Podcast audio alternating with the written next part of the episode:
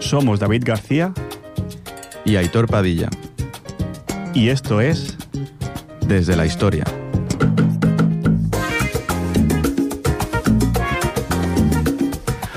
Muy buenas noches, bienvenidos a Desde la Historia, bienvenidos aquí a Repollet Radio, a la familia.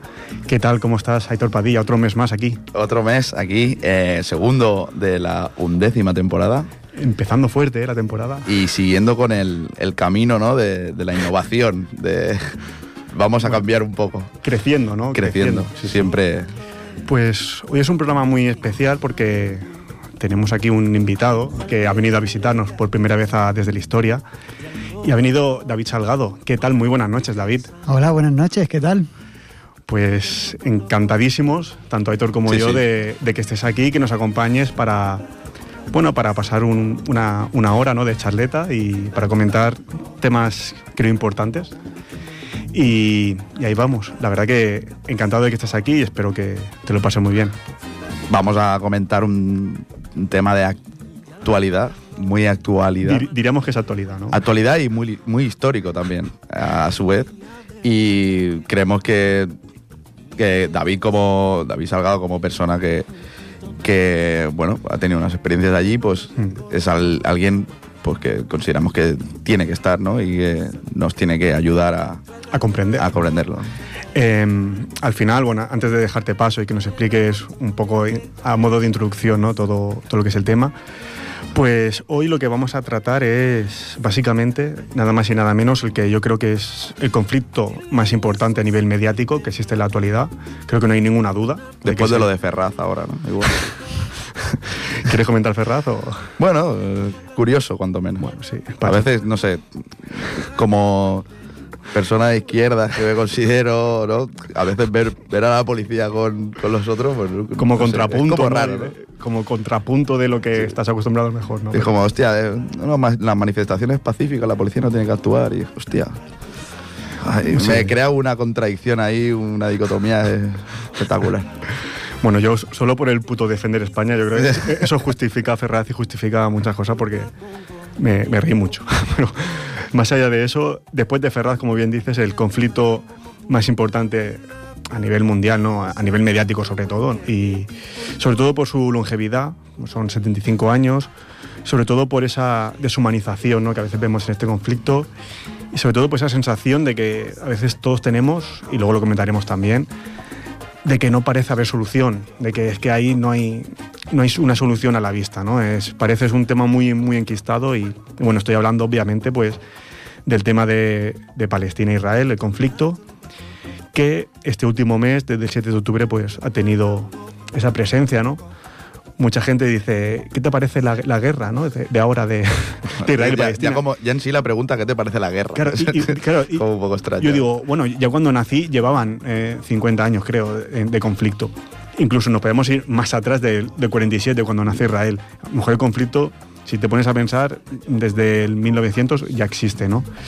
Es decir, que es un conflicto pues muy, muy longevo. Y tenemos aquí, pues para ayudarnos a entender un poco esto, a David Salgado, eh, vecino de Ripollet, músico, eh, flamencólogo y profesor, entre muchas cosas.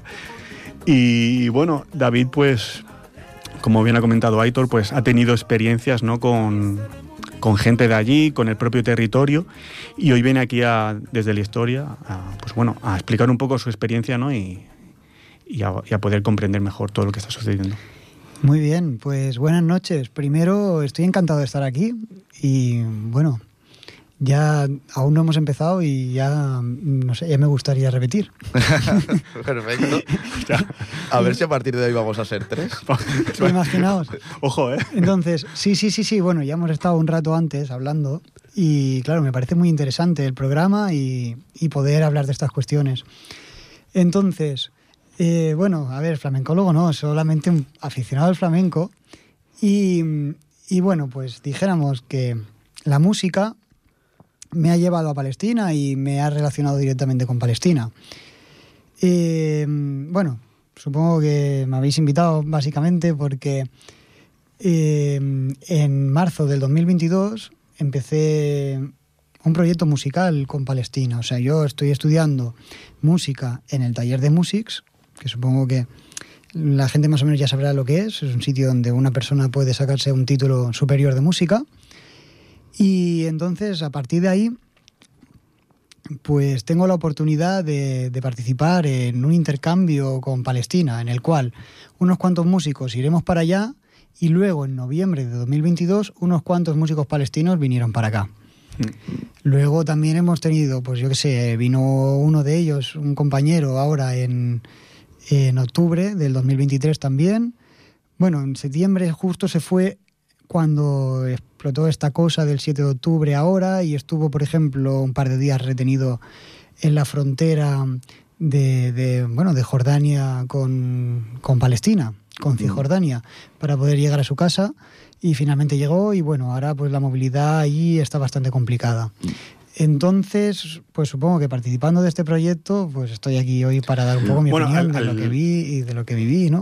Al final nosotros, pues, hemos comentado históricamente, ¿no? Aquí desde, desde, la historia, siempre desde un punto muy humilde, desde una base muy humilde, pues hemos comentado muchos conflictos. Y sí que es verdad que al final la historia, bueno, te permite conocer diferentes culturas, te permite conocer eh, sociedades, conflictos, etcétera.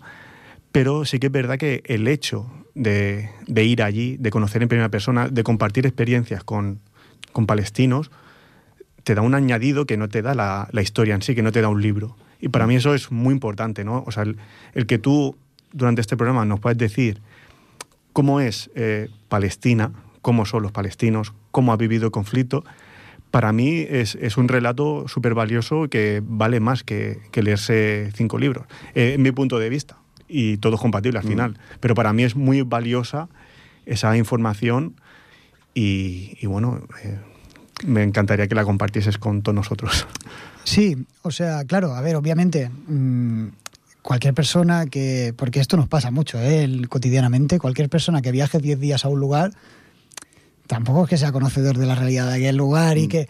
Y, te digo porque nos pasa mucho, ¿no? A la gente le gusta mucho explicar pues, los viajes que hace y creer que entonces ya puede hacer según qué generalizaciones y explicar cómo es la gente de allí y explicarnos pues según qué, historias a los demás. Entonces, de la misma manera, yo a lo mejor no puedo tener toda la verdad que puede tener una persona que lleve trabajando sobre el terreno eh, nueve o diez años que los he conocido o, o, por ejemplo, la gente que vive allí lógicamente. Pero la verdad es que sí que puedo, sí que puedo dar mi visión sobre muchas cosas, porque la verdad es que hay muchas, hay muchas cosas de las que hablaremos, me imagino, que uno va allí y bueno, es que le sobran días para darse cuenta y para verlas. Bueno, sí, sin ir más lejos, Aitor y yo fuimos 10 días a Puerto Rico y hicimos un programa. O sea, aquí, ha venido a Galpelo, la verdad. Aquí, eh, con un viaje ya te da. No, no, pero habrá en serio, pues al final sí, o sea, son 10 días, no, has estado 10 años ni nada, pero ya te da una visión, yo creo, mucho más certera ¿no? de lo que está sucediendo o puede suceder allí y para comprender un poco el, eh, conflicto ¿no? en sí. Para hacernos una idea, yo creo, por esto que yo decía, una persona puede irse 10 mm, días de vacaciones a Filipinas, que está todo el circuito turístico establecido, no sé, no he ido nunca, y no tiene por qué volver siendo conocedor de la vulneración de derechos humanos que, se está produciendo allí, por, bueno, por todas estas cuestiones de la lucha antidroga, bueno, y todo esto, este mecanismo que se usa para reprimir a la población, ¿no? Una persona no debería, no tiene por qué, puede, puede consumir el circuito turístico de aquel lugar y no tiene por qué volver habiéndose dado cuenta de esto o siendo conocedor de según qué realidades. Exacto, sí. Pero claro, la verdad es que en este viaje por lo que vamos a llamar la Palestina histórica, ¿vale? Mm. Que la Palestina histórica, para que nos entendamos, porque claro, si no vamos a hacer un montón de referencias y no vamos a saber lo que es, mm. sería toda, todo el territorio que tanto el Estado de Israel como, dijéramos, la nación palestina están reclamando ¿no? y, que, y que sienten propio y, entendamos que ese es el problema Y bueno, pues sí que puede ir uno a la Palestina histórica y sí que puede darse cuenta de todo lo que está sucediendo allí, o por lo menos se puede hacer una idea bastante, bastante aproximada, yo creo. Sí, al final eh, es cierto lo que comentas, que tú puedes visitar un país y no darte cuenta de la realidad absolutamente. Pero las personas que somos curiosas a nivel social, histórico, etcétera, siempre tenemos esa inquietud, ¿no? Por, por conocer un poco lo que está sucediendo y más si vas a un sitio tan emblemático como es Palestina histórica, como, como bien han dicho. Entonces, yo conociéndote y sabiendo que tú eres una persona curiosa, sé que, que bueno, que puedes aportar eh, una información muy valiosa ¿no? para, para comprender el, conflicto en sí. Si te parece, antes de empezar ya a abordar un poco lo que fue el, viaje en sí y toda la estancia allí, y bueno, obviamente hablaremos de, temas importantes ¿no? para entender un poco el conflicto. Antes de eso, vamos a introducir el primer tema. Hoy van a ser temas relacionados con, Palestina, obviamente. Eh, David Salgado nos explicará un poco, al final son temas que él ha querido compartir con nosotros y, nos explicarás un poco, pues, eh, por qué las quiero compartir este tema y si tiene algún valor añadido especial. Así que vamos con el primer tema, Marcel Calife, Ya Nasem Al-Re.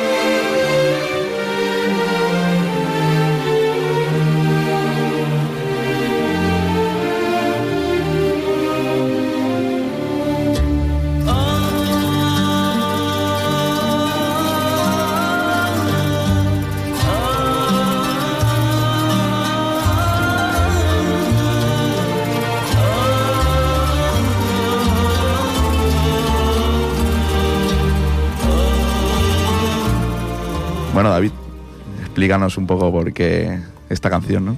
Eh, vale, bueno, mm, básicamente habíais pedido elegir tres temas y bueno, al final pues he elegido canciones que he tocado con ellos y pues canciones que aún a día de hoy recuerdo y que me han tocado la fibra, por ejemplo, que esta simplemente es muy bonita y por eso le he tenido que poner. Es bonita, sí, sí. Vale, sí, sí, es, no, no es mentira. Es, bueno, forma parte. Lo que he elegido para hoy son tres canciones. He elegido para una muestra de lo que tocamos. Una canción más moderna, ¿no? Árabe, como sería esta, de Marcel Khalife, como habéis dicho, el compositor libanés. Y luego he elegido pues ya otras músicas de la de, por ejemplo, música clásica árabe y música tradicional catalana, ¿vale? Que ya veremos más adelante. Sí, luego, bueno, explicas Un, poco en, qué consistió, ¿no? Todo este intercambio que, que bien has dicho entre músicos catalanes, músicos palestinos. Y vamos a entrar un poco ya en, materia, ¿no? Eh, comentas, ¿no? Que a través de, lo que estás estudiando de música, pues se os informó, ¿no? De que existía la posibilidad de hacer este intercambio. Y, bueno, ¿cómo, ¿cómo, te lo tomas tú? ¿Cómo te preparas? Eh, ¿Realmente estás decidido a ir? Eh, ¿Te apetece? ¿Cómo, ¿Cómo funciona todo? Sí, claro. O sea, yo primero pues eh, también yo tengo que decir, para dar toda la información, el intercambio fue con la Escuela de Música Al-Kamanjati, ¿vale? Que tiene varias escuelas de música en Palestina y luego también en campos de refugiados palestinos en el Líbano. ¿vale? Y bueno, fue con, con toda la con toda la organización de la, de la asociación, bueno, de la Asociación Catalana para la Pau, Mm. ¿vale? Ujú. Entonces, muy importante también mencionarlos porque la verdad es que nos lo pusieron muy fácil. Ellos mismos organizaron el viaje y claro, una de las cosas es que nosotros sabiéramos a dónde íbamos. Claro, o Es sea, si- decir- si, os informó ¿no? de, de, que había un conflicto ahí, de que hay... Bueno, no solamente eso, sino que tenemos que saber hacia, a dónde estamos yendo porque estamos participando de un proyecto también de resistencia cultural. O sea, entendamos que a la que un pueblo mm, está siendo exterminado o hay una intención de, de, de exterminarlo, se está produciendo un genocidio. Estoy empezando a utilizar palabras, ¿no? Que, Mm. que, bueno, pues ahora más que nunca se están llevando a debate, ¿no? En mi opinión, sí. Entonces, em, claro, en ese momento una forma de resistencia, bueno, es simplemente existir, existir ya es resistir, ¿no? Y también podemos hablar de lo que es la resistencia cultural, de lo que es mantener su identidad, de lo que es mantener su música. Mm. Yo estoy participando de eso y yo tengo que saber a dónde voy y de qué estoy formando parte. Un granito de arena muy pequeño. Y no es que por ir allí a tocar música árabe ahora. eh, No, pero tienes razón. mucho al menos. final es un tema de, de identidad del, del pueblo palestino para, para, seguir, para seguir existiendo, como bien dices. Ya es una forma de Sobre todo cuando quieren dejar, quieren que dejen de existir. Claro, ¿no? Yo creo que nosotros desde aquí muchas veces pues sabemos lo que... O sea, hablamos mucho de lo importante que es eh, proteger pues una lengua, ¿no? Proteger una identidad, proteger mm, una cultura, proteger, bueno, pues en este caso proteger a todo un pueblo con todas con todas sus con todas, bueno, con todas sus facetas y teniendo en cuenta, pues claro, eh, pre- precisamente luchando contra esa deshumanización de las personas que viven allí. Es decir, las personas que viven allí, pues tienen una lengua, tienen una cultura, tienen una música, hacen música, además son buenísimos.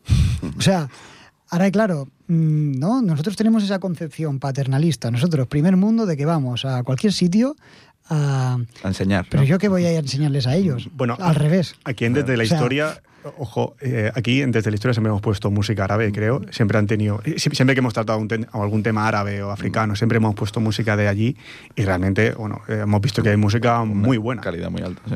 Claro, con las dificultades que puede tener ahí una persona para tener un día a día normal, Sí, esto diría que es casi como- imposible, ¿no? ¿Cómo puede ser que, que sean tan buenos en lo que hacen? O sea, y que haya tanta riqueza dentro de, de, bueno, de un trozo de tierra al final tan pequeño, ¿no? Entonces, bueno, eh, está guay formar parte de esto, como decía, y está guay también saber a dónde vas. Y entonces esta misma entidad, esta misma ONG, se encargó de formarnos y se encargó de también pues darnos su visión de lo que suponía este conflicto y claro, mi obligación también es mm, informarme por mi cuenta también, contrastar y bueno, ir allí abierto a, a poder ver y a poderme dar cuenta de todas estas pequeñas cosas, de todas estas cosas que bueno, que yo ya había leído y de y la verdad es que el tema mm, me, me llegó a interesar mucho y estuve allí y pude ver toda, un poco todas esas cosas. Entonces, si os parece, pues no sé, empezamos un poco a entrar en materia. Sí, claro. Sí, bueno, básicamente es eso, ya os informa ¿no? De- desde la Asociación de la PAU catalana, se os forma, digamos, eh, se os dice a dónde vais y ya pues bueno, te preparas a nivel psicológico para ir allí. Y cómo es el viaje, cómo es cómo es un poco todo, dónde llegáis, porque entiendo que no llegáis a territorio palestino, tenéis que pasar antes por, por Israel. Y un poco cómo es el viaje hasta llegar, digamos, a, a Cisjordania, que es donde, donde vas. Vale, pues mira, por ejemplo, nosotros llegamos a, sí, al aeropuerto de Tel Aviv. Entonces, en principio, para entrar, ningún problema, ¿no? Nosotros, claro, nos preguntan, vamos por turismo y llegamos allí. Entonces, claro, pasamos una noche en Jerusalén Este. Y eso está, bueno, mm, está muy bien porque, claro, ya que estuvimos allí, pues pudimos ver cosas que creo que son muy simbólicas para toda la humanidad, ¿no? O sea, una ciudad que tiene desde el Muro de los Lamentos, el Santo Sepulcro, eh, bueno, como un, la zona vieja de Jerusalén que alberga pues todos los símbolos de las principales, la- bueno, la mezquita de Al-Aqsa, que yo no estuve, claro, pero quiero decir, Sí, que es, que es un, Sí, sí. un referente para, bueno, para el- la religión islámica, judía y, y cristiana. Exactamente, ¿no? Y bueno, pues un, un- un- un sitio con tanto significado para, para nuestra humanidad. Entonces estuvo muy bien poder ir allí. Claro, lo primero es, nosotros nos alojamos en Jerusalén Este, el lado que es palestino, bueno, Entre comillas. controlado por el por, controlado por Israel. Y, mm, pero bueno, el lado que sería palestino, en la división de 1948, Mm. Sí, ¿vale? Bueno, creo que la división se hizo en 1949, ahora tampoco voy a ser... Mm. Igual no estoy siendo muy preciso, pero en ese lado, en el lado palestino, dijéramos. Entonces lo primero que, bueno, que el taxista a las tantas de la noche, pues ya no nos quiere dejar allí. Ya nos hizo caminar un poco.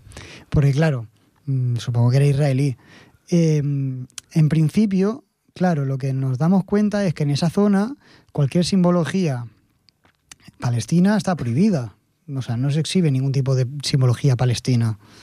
En, en- No hay ninguna bandera, no hay. en territorio, claro, en territorio israelí, claro, ellos no, cono- no- ellos no reconocen a la población árabe que tienen como, como población palestina.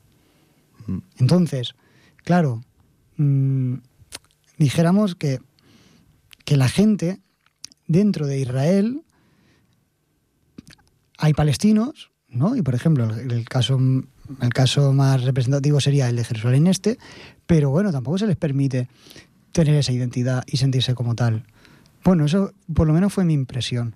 Entonces, por ejemplo, en la línea de 1948, ¿no? Ya separa Jerusalén Este y Jerusalén Oeste, el lado que sería palestino y el lado que sería israelí, y justamente ellos han aprovechado ahí para construir su tranvía.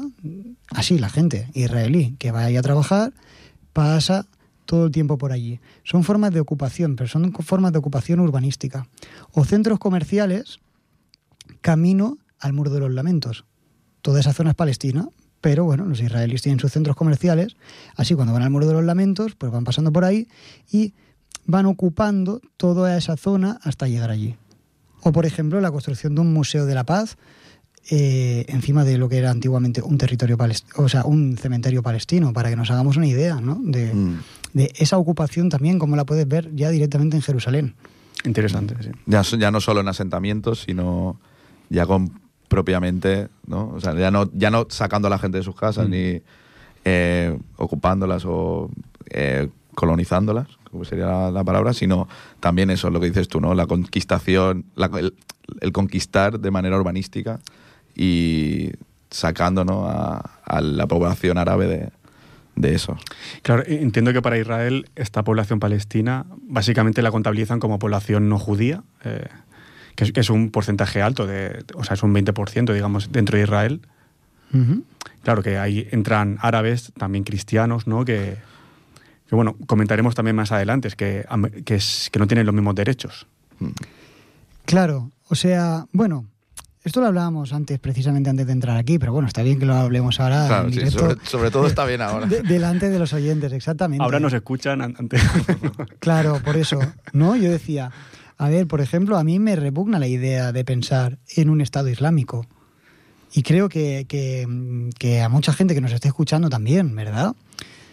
Bueno, eh, la simple idea de coger religión y Estado y mezclarlo de esa forma.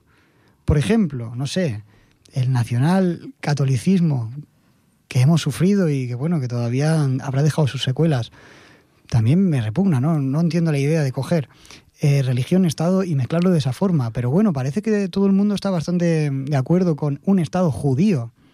O sea, no existe en el mundo otro Estado que sea, no sé, exactamente Estado islámico, Estado cristiano, no, un Estado judío, donde la gente que vive se saca la nacionalidad judía. Es decir, que cualquier judío del mundo, por el hecho de ser judío, puede ir allí a vivir. Pero claro, la gente, la población no judía, dentro de Israel, entonces, ¿qué son? Apátridas. Son apátridas dentro de, de su propia tierra.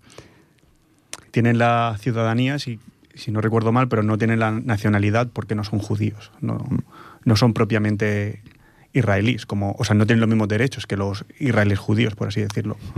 Yo creo que es importante tener en cuenta que eh, ¿no? Mm, los judíos, a ver, ahora voy a hacer una generalización, pero, pero bueno, se considera judío una religión, una raza y una cultura, Hmm. ¿vale? Y aquí en el tema de la raza, claro, esto es muy importante, porque entonces ya es un Estado racista. No creo que sea un Estado que, que trate igual a un judío de Etiopía o a un judío del norte de África que a un judío procedente de Europa o, proce- o procedente de, Sí. de bueno de, de Estados Unidos, ¿no?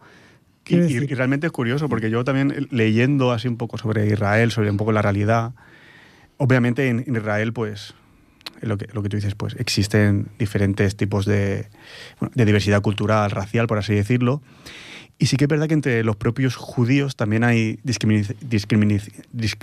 perdón, Discriminación. discriminación. Discriminación. Por ejemplo, no es lo mismo un askenazí, que son los judíos que provienen de Europa del Este, que un sefardí, ¿no? que son los que, vienen aquí- Mm. que provienen de aquí de la península ibérica. Entonces, entre ellos tampoco es lo mismo un judío mejardí, que lo que se llama, que son los que vienen de, de todo Oriente. ¿no? Entonces, entre ellos también hay una pequeña discriminación a nivel racial, sí, sí, que, que es, que es curiosa, es, realmente es curioso. claro. Entonces, si ya entre ellos se discriminan, imaginamos que a los que directamente no son judíos, son cristianos, son ateos o son eh, musulmanes, pues Sí, sí. Y, y una intolerancia religiosa institucionalizada. Por ejemplo, pasear por la ciudad vieja de Jerusalén y carteles del genocidio armenio arrancados, porque ellos consideran que el único genocidio que existe fue el suyo. No aceptan cualquier otro genocidio. Mm. Claro, eh, pues exactamente, mm, toda la comunidad armenia, toda la comunidad cristiana, también sufre esos ataques de intolerancia religiosa. También han sido atacadas eh, iglesias en Gaza estos días, por ejemplo. Mm. ¿Vale? Sí, sí. Entendamos que, por ejemplo, Palestina, sabemos que es eh, sabemos que es la cuna de las tres religiones monoteístas, ¿vale? Pero además, por ejemplo, por dar un ejemplo, sabemos que en un momento fue colonia del Imperio Otomano y el Imperio Otomano tuvo buenas relaciones con, bueno, con Alemania. Entonces, eso supuso la llegada de bastantes misioneros alemanes y supuso un auge del cristianismo.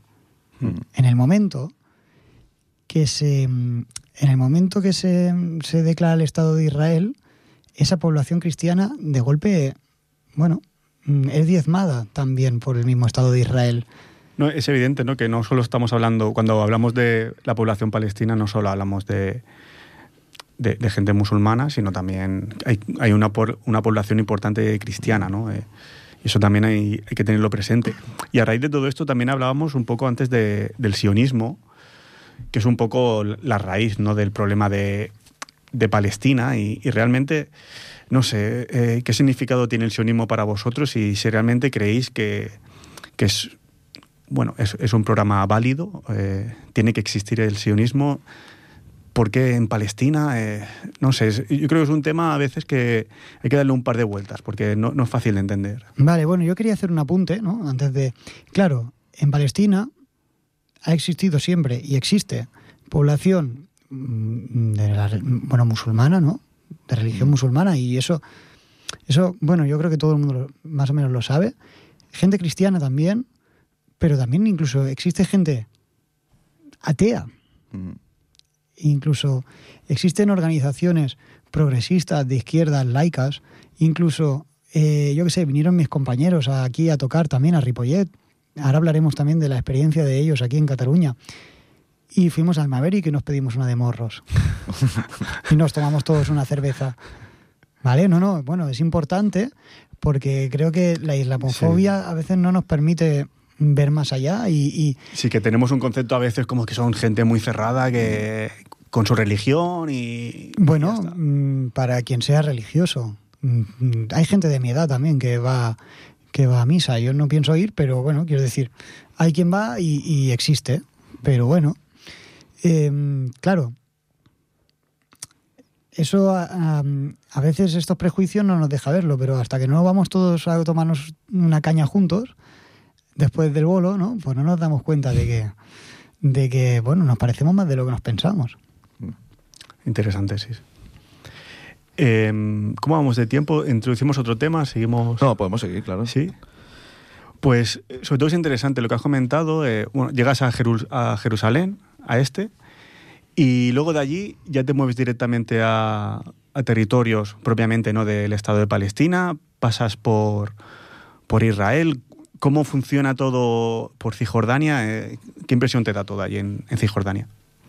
Vale, eh, bueno, pues muy interesante hablar de Cisjordania, como os decía antes de entrar aquí, tenía ganas de hablar de Cisjordania también, ¿no? Porque No solo de Gaza, ¿no? O sea, Claro, para que veamos que el, el problema no es. ¿No? No, a mí me, bueno, me da un poco de rabia cuando veo las noticias y pone siempre en el, en el rótulo Guerra Israel jamás. Esto no es verdad. Esto no es verdad y ahora, bueno, lo hablaremos los tres tranquilamente, pero esto no es cierto, ¿no? Entonces también me interesa hablar de Cisjordania, que es donde yo he estado. Y en Cisjordania, para quien no lo sepa, pues existen tres zonas. La zona A, la zona B y la zona C. Esto viene de los acuerdos de Oslo del 93. Entonces, bueno, unos acuerdos que nos llevan a un, a un sistema de apartheid, ¿vale? Por- Comparable al, al de, al de Sudáfrica directamente. Mm, Bueno, es, es comparable, ¿vale? Es comparable, pero, mm, pero hay diferencias. Y ahora vamos a hablarlas. Entonces, para mí, ¿eh? mi opinión. Vale, existen las, las zonas, desde esos acuerdos, las zonas A, B y C. La zona A, eh, territorio palestino controlado por la Autoridad Nacional Palestina, el 20% de Cisjordania solamente. mm, 20%. vale. La zona B, aproximadamente, ¿eh? no sé si era un 18, eh, bueno, un 20%. La zona B, zona compartida entre Israel y Palestina, eso sería un 20%. ¿Vale? Y la zona C sería zona exclusiva para Israel y solamente con control israelí dentro de Cisjordania, el 60%. mm. ¿Vale? Entonces, carreteras y ciudades que, mm, sobre, bueno, carreteras compartidas, carreteras exclusivas para palestinos, carreteras exclusivas para israelíes. Exclusivas quiere, Sí. deci- quiere decir que si un palestino va por una carretera israelí, eh, puede ser detenido o Bueno, pues puede ser que puede ser que nos pasó, ¿no? Volviendo de un bolo que estuvimos a punto de, sal- de pasarnos una salida de la autopista.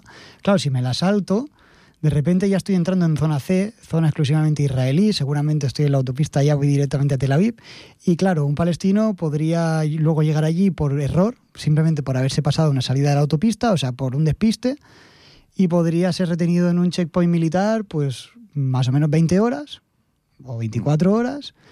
Bueno, le quitarían toda la ropa, le humillarían de todas las maneras posibles, le preguntarían todo lo que se les pudiera ocurrir por preguntarle y cuando ya se hartaran de esa persona la dejarían volver.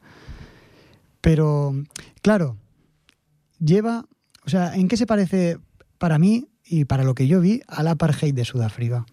Se parece en que entonces hay poblaciones donde pone peligro palestinos están viviendo aquí dentro. Esto es una población palestina, zona A.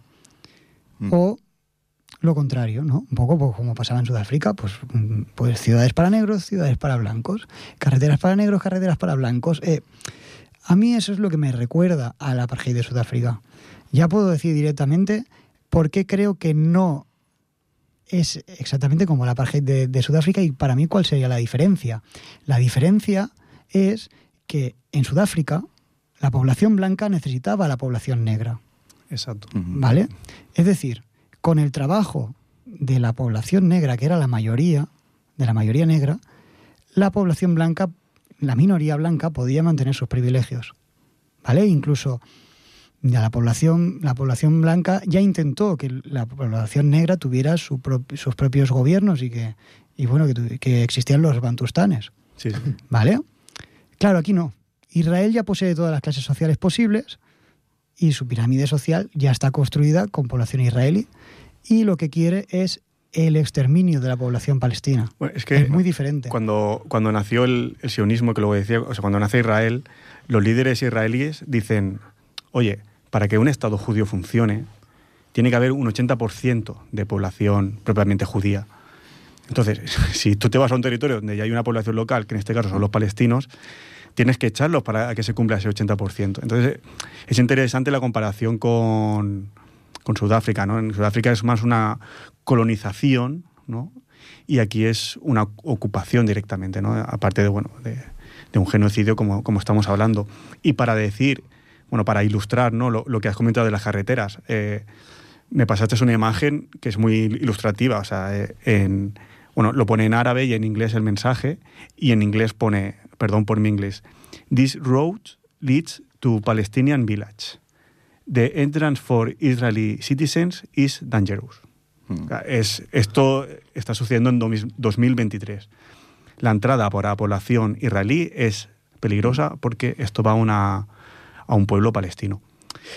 Entonces, esa apartheid, pues todo parece indicar que, como tú, como tú bien vistes, creo, pues... Sí, no, sí. claro, sí, no. Sí, no, además, claro. por desgracia. Además, es lo, claro. lo, que comentabas tú, ¿no? Que cómo te limitan tu vida normal, ¿no? Como una persona que, eh, bueno, quieres, vas a la universidad, tienes una clase, ¿no? A las 8 de la mañana y pues igual tienes que pasar por un checkpoint. Eres palestino y, bueno, pues 20 horas o las que sean y ya no puedes hacer tu vida normal. Además es muy claro, pues es como que tienen todas las... Eh, si ves el mapa de carreteras, las que son compartidas, las que no, es un...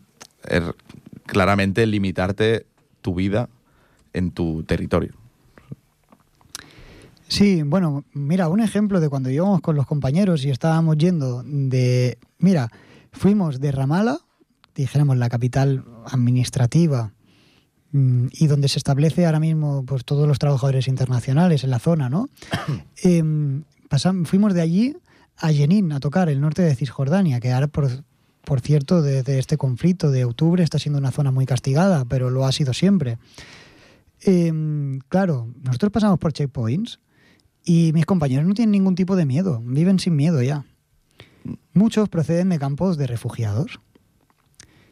Pues tienen la condición de refugiados muchos. Y desde 1948 las familias guardan las llaves de, sus casas, las escrituras de sus casas, donde ahora mismo debe estar viviendo un israelí, con la esperanza de volver en algún momento. Y mucha gente no ha renunciado a su condición de refugiado. También para ellos es muy simbólico la, la rama de olivo, ¿no?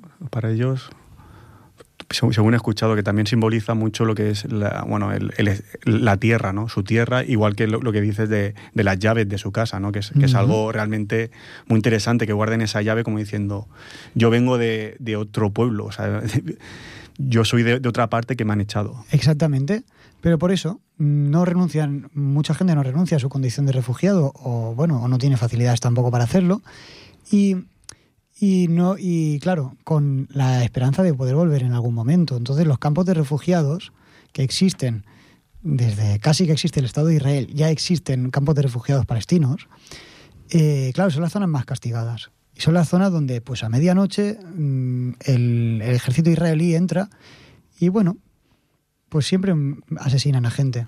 Cada día. Cada día muere gente. Y eso bueno no sale en las noticias. Eh, bueno Creo que la cifra de muertes en Cisjordania desde el 7 de octubre son 130 personas, ¿no? Si es realmente una guerra de Israel contra Hamas, ¿por qué han muerto 130 personas en palestinas en Cisjordania? ¿Por qué han muerto mil palestinos dentro del territorio israelí? Es y, que... Bueno, y la gente que ha muerto en Gaza, pues por Eran sí, que a, a nivel de, de derecho internacional, bueno, evidentemente lo de Gaza no tiene nombre, no tiene, es que lo de Cisjordania ya no tiene ningún tipo de, de sentido. Por ejemplo, desde la primera intifada hasta el 7 de octubre, Ay, pero, sin contar espera, la muerte. Bueno, sí. Perdona, dime, eh, dime. perdona, es que era por no perder dime, el hilo de la historia. Entonces, claro, mm, esta gente, que muchos vienen de campos de refugiados y que han sufrido esa realidad, como a medianoche, pues puede aparecer un soldado a apuntarles directamente por bueno, con el pretexto de buscar algún terrorista, que no debe ser más que algún niño que haya tirado alguna piedra y haya acertado donde no, donde bueno, mejor hubiera sido no hubiera acertado, pobre. Entonces, claro, a mis compañeros, sí, en algún momento ya les han apuntado a todos mm, con un arma. Y muchos ya han dicho, bueno, pues si tienes que matarme, mátame. Ya está, ¿qué vamos a hacer? Entonces nosotros pasamos por el checkpoint y eso es una fiesta, nadie tiene miedo. Bueno, los que teníamos un poco más de miedo éramos nosotros, pero imagínate eh, el soldado apuntándonos con el pedazo de, trasto ¿no? Y nosotros por la ventana y viendo como esa cosa nos está apuntando a todo el mundo a la cara y ellos saltando, cantando y... Mm, bueno, como diciendo, mira, aquí estamos nosotros, no tenemos miedo, saltando, cantando, mm, mm, haciendo palmas, yo qué sé. Entonces, claro, es gente que, que vive de esta manera, pero claro, lo que decíais, ¿no? Por ejemplo, ir a la universidad. Eh, yo, tú tienes una clase a las 8 de la mañana. Pues bueno, a lo mejor no llegas. O tienes que empezar tu trabajo a tal hora. Bueno, porque es incompatible la vida allí con una vida normal.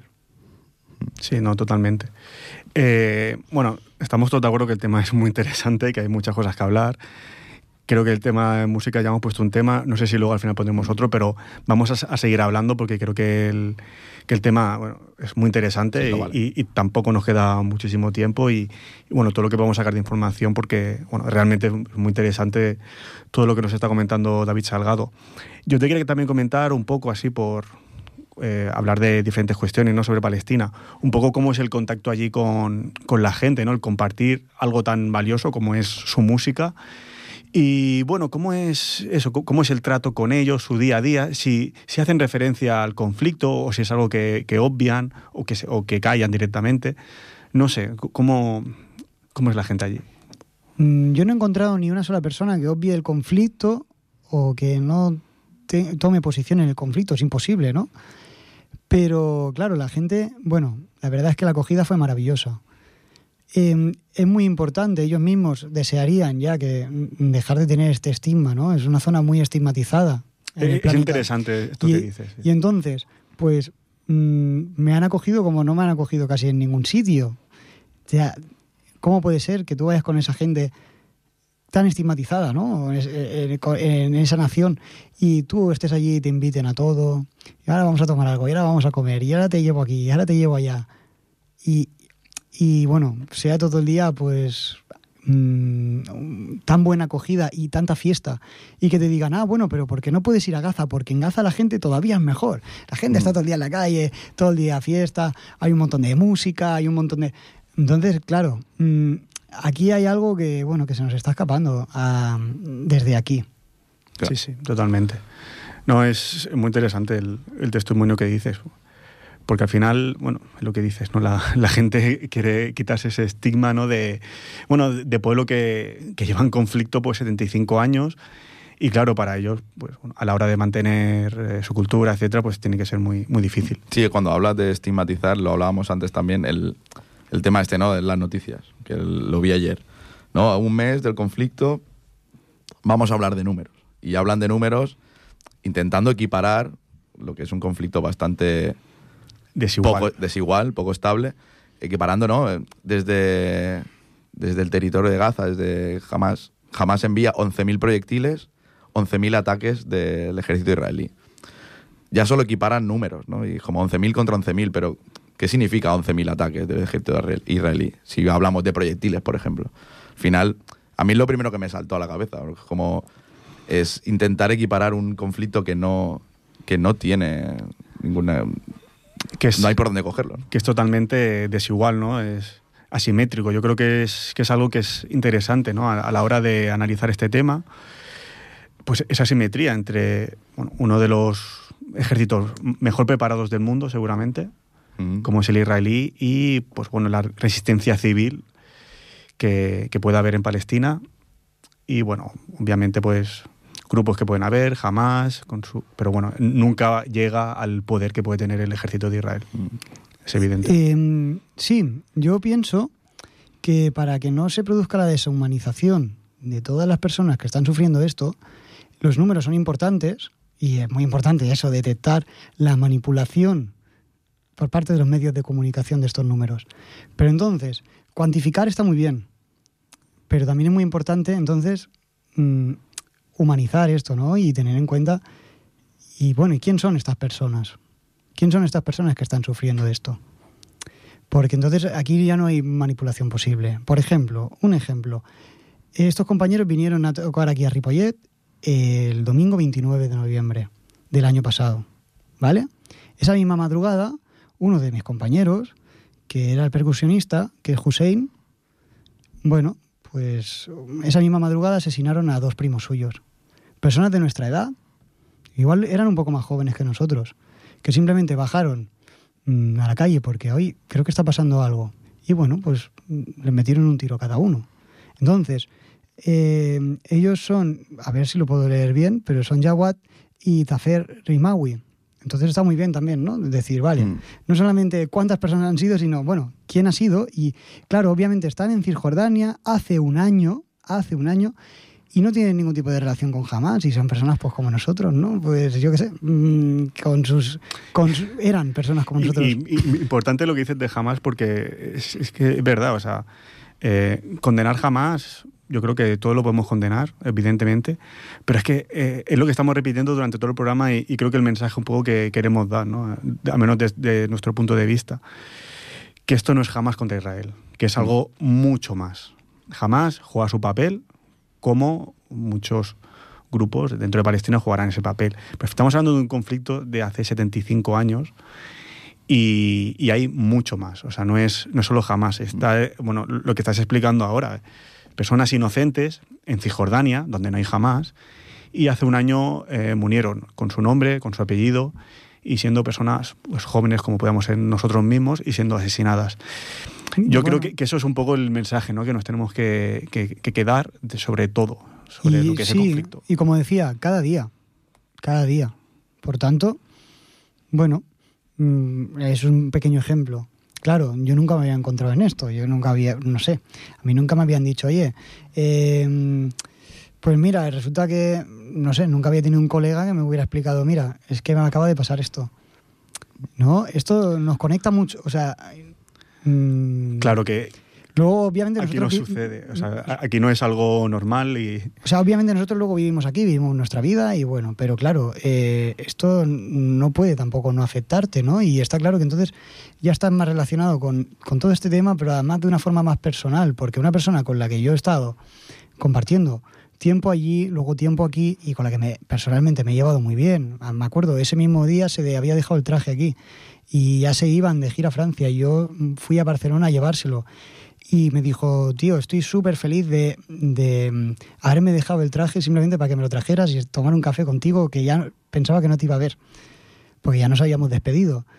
Se lo fui a llevar y bueno, y pasamos una tarde pues de puta madre, porque realmente hemos hecho mucha amistad y hemos hecho mucho contacto. Y bueno, de repente al día siguiente te enteras de esto y claro, pues él pues estaba asustadísimo y, y bueno, pues obviamente eh, cada, o sea, claro, aunque aquí se tienda a deshumanizar todo esto, pero claro, mm, allí cada, cada persona es recordada y cada persona, cada muerte, bueno, pues, pues mm, sí, no, totalmente. es tenida en Totalmente. cuenta. Sí, sí. No, la verdad que pues, por eso es tan, tan valioso tu, bueno, todo lo que comentas, ¿no? Tu testimonio, porque, bueno, has conectado con personas de allí a través de la música, también, obviamente, eh, a nivel personal, y eso es algo que, bueno, que tú te llevas eh, y, que, y que, bueno, eh, que es una lección también, ¿no? De, de vida y, y de... Y bueno, y, te ayuda a entender mejor el conflicto, creo yo. Hostia, y es complicado, ¿eh? Porque, claro, en tu día a día y, y más viendo todo lo que está sucediendo y cómo se está tratando la información, después de tú sentirte ya conectado con aquel lugar ya también de otra forma, ¿no? Mm, hostia, es un- mm, causa un poco de impotencia y da rabia, la verdad. Entonces, bueno, mm, claro, sí, me siento un poco más ligado para, a aquello, para lo bueno y para lo malo. Em, no sé cómo vamos de tiempo. Yo quería aprovechar también para decir que ahora justamente, Ap- aprovecha porque no, no nos queda mucho. justamente vamos a celebrar em, el 30 de noviembre un concierto en Barcelona para, mm, para recaudar fondos para, para una entidad sanitaria Mm. Palestina. Entonces, bueno, no puedo dar más detalles porque aún no, no sé bien bien quién va a venir y, y, quién va a tocar y quién va a participar, pero bastantes artistas del panorama catalán que se solidarizan con la causa palestina seguro que estarán allí. Y bueno, pues cuando sepa más, pues ya os ¿Cuándo informaré. será? O sea, ¿dónde será? El 30 de noviembre en, en, el, en el Tradicionarius, en Gracia, en Barcelona. Ah, vale, sí. Y bueno, y luego eso, pues el, todo, todo, lo que hicisteis el año pasado, tanto en Palestina como aquí, ¿no? Que estuvisteis, actuasteis en Barcelona, en, en Ripollet, no sé si en alguna ciudad más aquí de, de Cataluña. Estuvimos, sí, en, estuvimos en Vilasar de Dal, estuvimos también en Cornellá y ahora creo que sí, y ya está. Bueno, yo tuve la oportunidad de, de veros en Barcelona y me pareció espectacular esa mezcla de, de música catalana y música palestina. Y, y, la verdad que, bueno, esa conexión entre la, las dos músicas me pareció algo, un lujo. Eh, espero que la gente en Ripollet lo, lo, pudo disfrutar. Eh, ahora hace un año, como bien dices. Y bueno, la verdad que como iniciativa ¿no? de la Asociación de, de la PAU es, es, algo realmente, bueno, fue conmovedor realmente, todo lo que hicisteis. Sí, bueno, la verdad es que yo es algo que, bueno, que recuerdo con mucho cariño y eh, claro, que siempre que surja la oportunidad de volver a, partic a participar de esto, como por ejemplo ahora, pues lo voy a hacer encantado. Además pienso, ¿no? A veces ahora se están haciendo muchas manifestaciones y, claro, a veces piensas, sí voy, ¿no? Pero, hostia, ¿y en qué estoy contribuyendo? Pues mira, parece que no, pero claro, mmm, hacerle saber a nuestros gobiernos que no estamos de acuerdo con esta complicidad con Israel es muy importante, porque por lo menos fue lo mismo que que funcionó con Sudáfrica. Entonces, por intentarlo, no pasa nada. Pero bueno, que digo Aislarse que, internacionalmente, claro, y a partir de ahí... Pues... Que cualquier pequeña cosa que podamos hacer, pues que, claro, cualquier pequeña cosa que yo pueda aportar, pues claro que lo hago, ¿no? Y entonces encantado de, de seguir colaborando. Claro que sí. Pues nos quedan tres minutos, eh, no nos da tiempo a poner más música. Bueno, decir que habían ha traído David Salgado un par de temas más que no ha dado tiempo porque bueno el tema era muy interesante eran de Samay Nahawan y otra que es una canción tradicional catalana el, el Rusiñol que bueno que hicisteis que eh, todo el mundo conoce. que, to, que, todo el mundo conocemos y que hicisteis pues con, con los músicos con los músicos Venga, palestinos. perfecto. La pondremos para acabar de fondo, entiendo, y la podéis escuchar aquí.